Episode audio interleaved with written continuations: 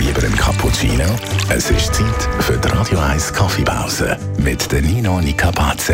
Präsentiert von der Kaffeezentrale. Kaffee für Gourmets. www.kaffeezentrale.ch Nino, vielleicht ist es Einbildung, vielleicht ist es tatsächlich so, aber bei Koffeinkaffee, äh, koffeinfreiem Kaffee hat man das Gefühl, er schmeckt anders als in Anführungs- und Schlusszeichen normalen Kaffee. Warum ist das so?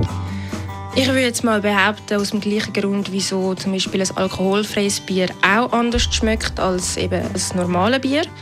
Weil das Getränk wird ja verändert, also beziehungsweise die Basis des Getränks, Kaffeebohnen, wird äh, durch einen chemischen Prozess verändert und daher ist dann am Schluss das Ergebnis in der Tasse halt nicht genau gleich wie mit unveränderten Kaffeebohnen. Wie wird der Kaffee koffeinfrei? Da gibt es verschiedene Prozesse, je nach Methode, je nach Ressourcen, die man halt verfügt, finanziell, aber zum Beispiel auch Wasserverfügbarkeit, macht man es auf eine andere Art. Kannst du uns mal die Methode erklären oder eine von diesen Methoden?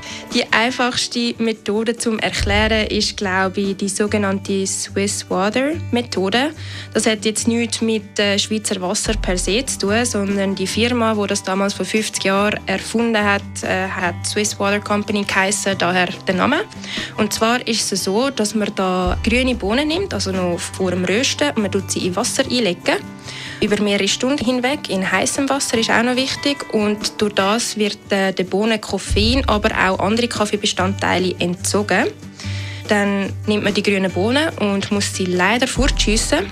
Und dann hat man noch das Wasser. Das Wasser wird filtriert, also durch einen Aktivkohlefilter durchgelassen.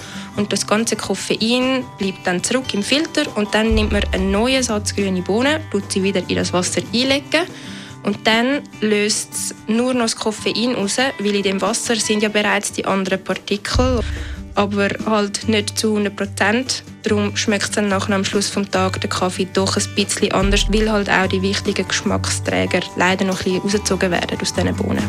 Die Radio 1 Kaffeepause, jeden Mittwoch nach der halben Zehn, ist präsentiert worden von der Kaffeezentrale. Kaffee für Gourmets. www.kaffeezentrale.ch